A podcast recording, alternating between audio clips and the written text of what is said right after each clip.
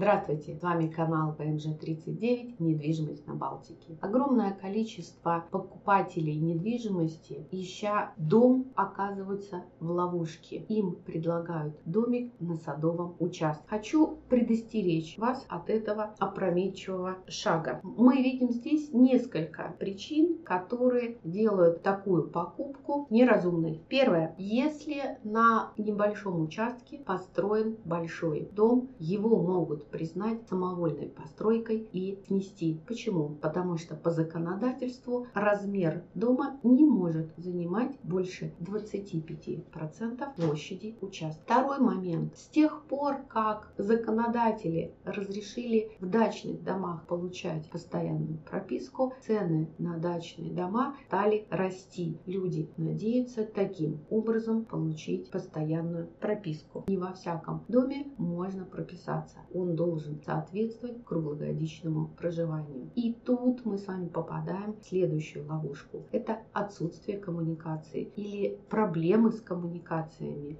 или невозможность подвести коммуникации для постоянного проживания в дачном домике. Это касается не только достаточного количества электроэнергии, воды, канализации, но и дорог. Дорогу могут не заасфальтировать, а если в зимний период выпадет снег, ее могут не чистить. И если этот факт будет установлен, то прописки у вас тоже не будет. Что еще очень важно учитывать? Многие регионы в России, в том числе Калининградской области, развиваются. Строятся дороги, строятся какие-то объекты типа горно-обогатительных фабрик, заводов, могут строиться жилые комплексы, потому что город начинает расширяться и расширяется он чаще всего, подминая под себя садовые участки. В этом случае вашу недвижимость снесут и вы не можете получить компенсацию в ожидаемом для вас размере. То есть, если бы у вас была земля ИЖС, и на ней был бы построен частный дом, который стоял бы на учете, то в этом случае государство вам компенсирует кадастровую стоимость земли, кадастровую стоимость дома. Когда дело касается садовых участков, то там не выплачивается стоимость дома,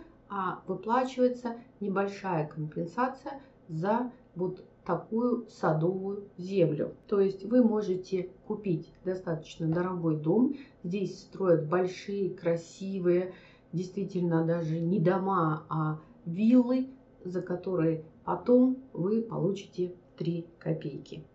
И последнее – это юридические тонкости. Когда у вас есть своя собственная земля и свой собственный дом, вы сами себе голова и хозяин. А когда ваш дом находится на территории садового товарищества, то вы вынуждены подчиняться тем решениям, которые устанавливает садовое общества. В том числе они могут поставить шлагбаум или закрыть ворота на зимний период, а вы там можете проживать постоянно и к вам элементарно не проедет скорая помощь. Поэтому берегите себя, берегите свои деньги и постарайтесь не покупать, как бы дешево и красиво это не выглядело, дома на садовых участках.